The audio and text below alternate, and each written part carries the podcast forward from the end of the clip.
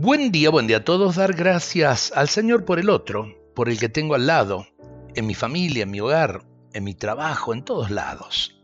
Te adoro, Señor, por todos los seres humanos porque son tus criaturas amadas y porque en ellos también hay reflejos de tu hermosura. Quiero decir también a los que me envidian, me critican o me miran mal. Quiero desearles que les vaya bien y que sean felices que te conozcan, te amen y aprendan a vivir tu palabra, que sean santos y buenos. Yo los bendigo, Señor, con los mejores deseos de mi corazón, porque así tarde o temprano podré estar en paz con ellos. Cólmalos de alegría, de paz, de esperanza.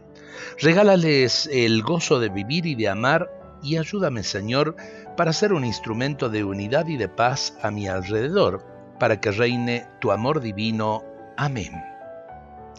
Qué bueno esto es de Víctor Manuel Fernández, pero eh, qué bueno es el pensamiento, porque en definitiva nos lleva eh, a dar gracias a Dios por lo que tenemos al lado y especialmente a lo mejor por los que no nos caen bien.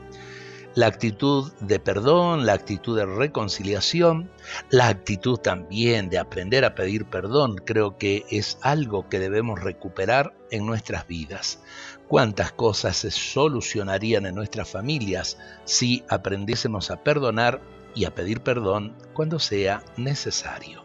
Dios nos bendiga a todos en este día.